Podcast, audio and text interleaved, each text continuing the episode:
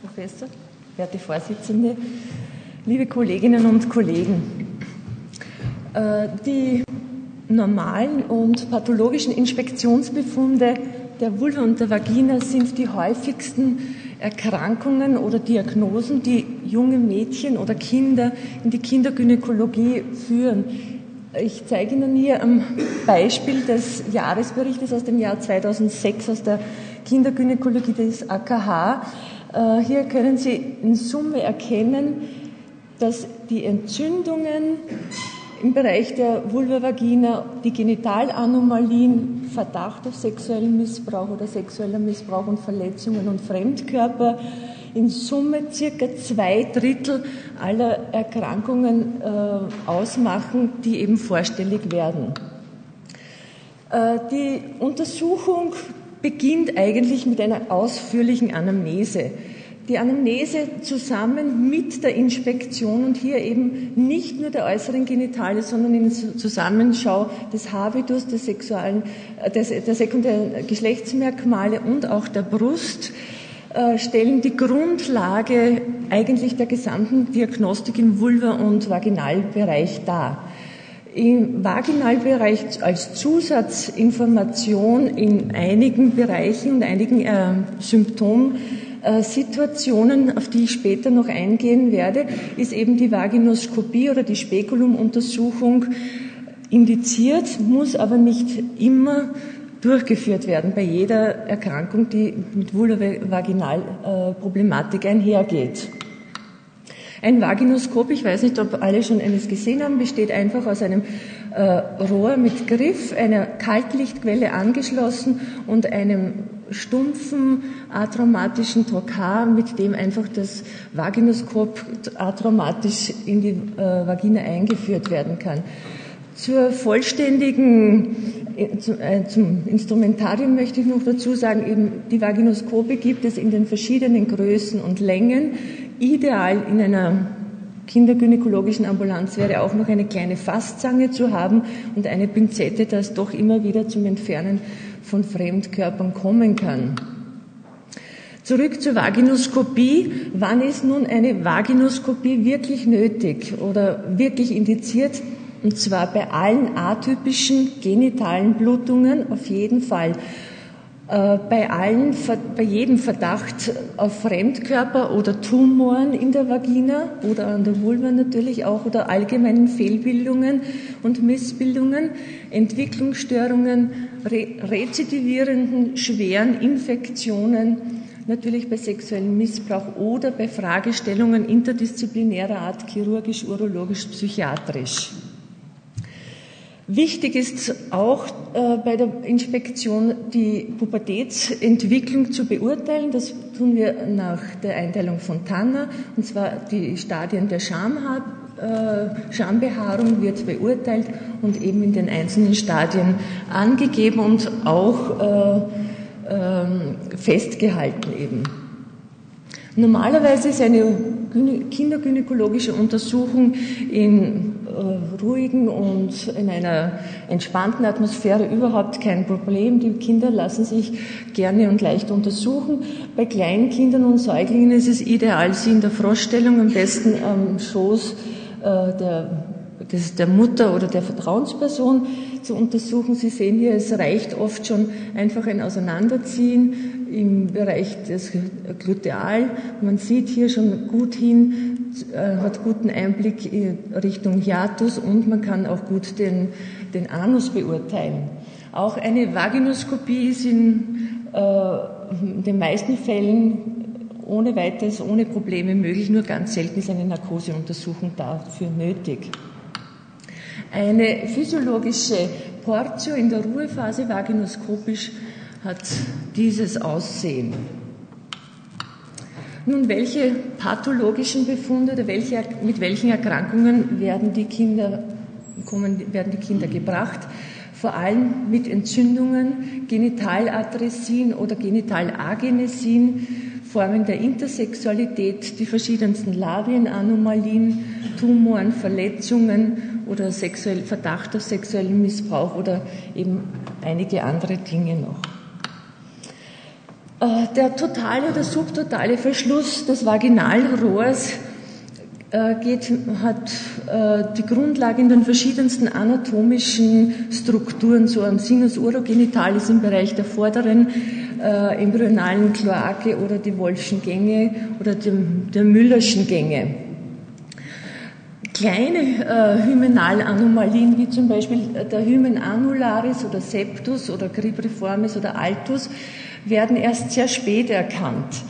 Bei der Neugeborenenuntersuchung, wo ein Schleimpfropf oft gesehen wird, wird nicht der Verdacht auf eine Fehlbildung gestellt, sodass diese ähm, äh, Fehlbildung oder kleinen Anomalien oft erst in der Pubertät sichtbar werden oder zum Problem werden. Genauso auch ein kompletter Hymenalverschluss, eine Hymenalatresie oder gar das Vollbild der Genitalagenesie das Mairo-Gdanski-Küster-Hauser-Syndrom werden oft erst in der Pubertät erkannt.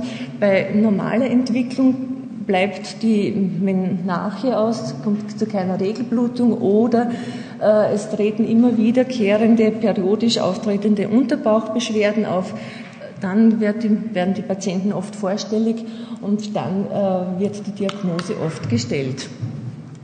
Hier können Sie erkennen einen Hymen semilunaris, also einfach ein hochgezogener hinterer Anteil des Hymen bei einem unauffälligen analen Befund. Hier ein Hymenalseptum, ein vertikales oder ein Hymenalseptum wie hier ein äh, horizontales. Oder wie Sie hier sehen bei einem Kleinkind äh, ein, Entschuldigen Sie, ein totaler Verschluss des Hymen hier in diesem Bereich sehen wir einfach den Schleim, der hier durchschimmert. Schematisch dargestellt kann man sich vorstellen, das Zurückstauen von Sekret oder in dem Fall hier Blut führt zu einer Ausweitung der Vagina, Zurückstau des Blutes in den Uterus und oft auch bis in die Tuben. Und das Durchschimmern Blut oder, oder Mukus ist hier gut zu erkennen. Bei äh, Postpubertierenden oder äh, Erwachsenen sieht das dann oft sehr dramatisch aus. Es kommt bei der Operation oft zum massiven Abfluss von, von äh, altem Blut. Wir können oft bis zu einem Liter und mehr vaginal äh, gefunden werden oder entleert werden. Hier auf, diesem, auf dieser Abbildung sehen wir ein Vaginalseptum, eine tiefer liegende Spaltbildung und hier auf dieser äh, Abbildung äh, ist das Bild einer MRK-Erkrankung, eines Mairo-Gedanski-Küster-Syndroms zu erkennen, sehr auffällig. Bei diesen äh, Fehlbildungen ist oft eine sehr weit gestellte Uretra, die manchmal auch missverständlich als Vagina gedeutet werden kann. Äh, bei einem äh, vermehrten endogenen oder exogenen Überangebot von Androgenen intrauterin kommt es zum sogenannten Pseudohermaphroditismus femininus. Eingeteilt wird diese, wird die Virilisierung in, die, in verschiedene Stadien und zwar nach Prada 1 bis 5 diesem etwas unscharfen Bild erkennt man die äußeren Genitale eines neugeborenen Mädchen. Sie sehen hier eine Klitorishypertrophie und eine massive Hypertrophie der großen Labien. Die Labienanomalien treten meistens oder hau hauptsächlich als Labienhypertrophie in Erscheinung. Sowohl die kleinen Labien als auch die großen Labien können betroffen sein. Die kleinen Labien sind meist harmlose Anomalien und meist nur ein, nur ein kosmetisches Problem. Bei den großen Labien, die viel seltener sind, meist auch asymmetrisch sind, ist die Ursache doch oft eine Lipomatose oder Lymphangiomatose äh, zu, zu finden. Hier die kleinen Labien etwas vergrößert, auch, Entschuldigung, sehr unscharf, die ein asymmetrische äh, Hypertrophie des linken großen Labiens, ein Lipom. Karzinome im Bereich der Vulva und Vagina kommen Gott sei Dank sehr selten vor. Wenn, dann treten sie häufig äh, und rasch äh, als vaginale Blutung in Erscheinung, wie zum Beispiel Vaginalkarzinome oder Myosarkome.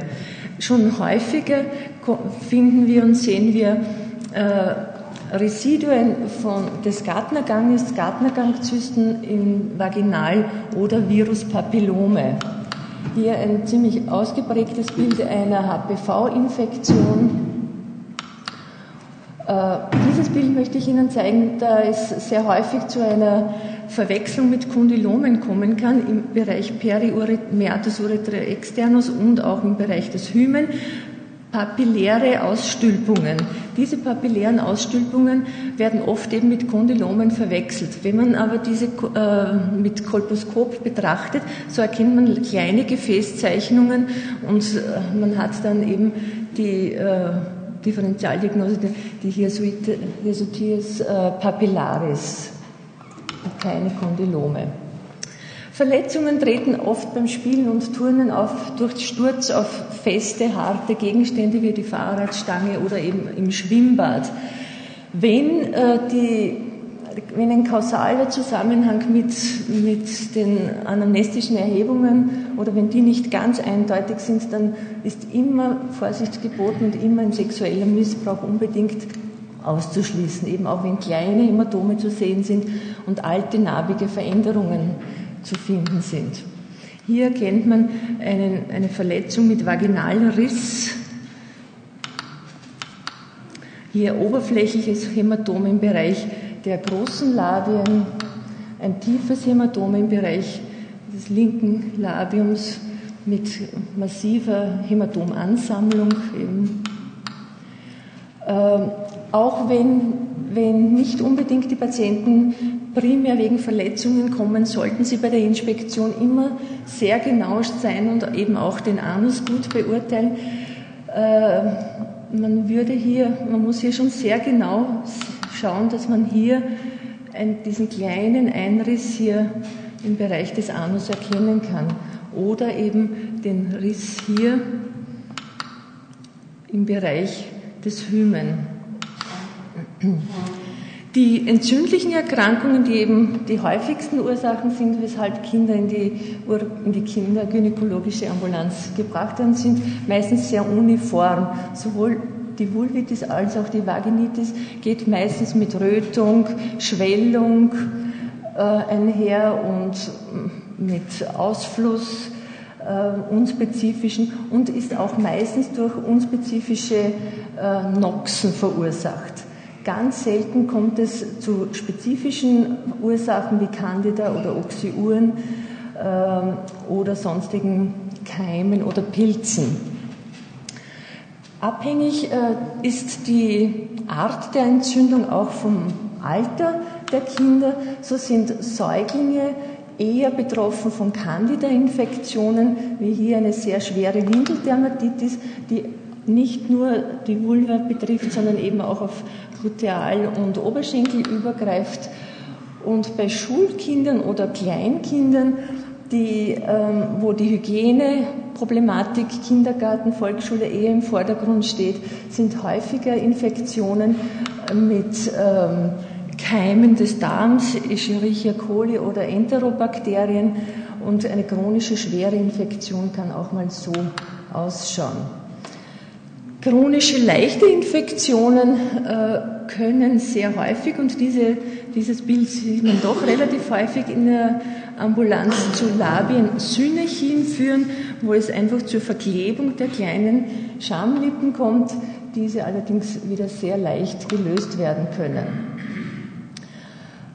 Bei immer wiederkehrenden äh, Vorstellungen in der Ambulanz wegen Juckreiz und, und Brennen sollte man auch ein, ein Krankheitsbild nicht vergessen, das, normal, das, man normalerweise eher nur bei der älteren Frau findet, und zwar den Lichensklerosus. Hier eine, äh, Form, eine hypersklerosierende Form mit einem Kratzeffekt. Hier auch eine äh, eben nicht äh, hyperkeratotische Form mit auch Kratzeffekten. Die wirkliche Diagnose müsste man durch eine Biopsie äh, festlegen. Auch dermatologische Erkrankungen führen oft zu einer Konsultation, so wie hier äh, Vitiligo oder ähm, Mitbeteiligung der Vulva bei Neurodermitis. Ich möchte schon Zusammenfassung sagen, dass das Take-Home-Message die unspezifische Vulvitis das häufigste ist, was an Vulva-Erkrankungen und Pathologien Sie sehen werden, äh, dass das wichtigste diagnostische Mittel die normale Inspektion und die Anamnese ist und Abstriche, natürlich einfache Abstriche äh, zur Feststellung eines Pilzes oder Bakteriennachweises wichtig sind, dass bei vaginalen Blutungen, vor allem eben in der Ruhephase, in der hormonellen Ruhephase, immer eine Vaginoskopie äh, äh, benötigen und immer eine Vaginoskopie gemacht werden muss und dass sie einfach bedenken müssen, dass, dass man nicht kompliziert äh, nach Diagnosen suchen muss, es ist einfach häufig, es ist häufig. Und wie Herr Professor schon angedeutet hat, es kommt sehr häufig vor, dass man einfach unbedingt mit Urologen, Kinderärzten, Psychologen, Psychiatern interdisziplinär zusammenarbeiten muss, um dem Patienten optimal helfen zu können. Herzlichen Dank.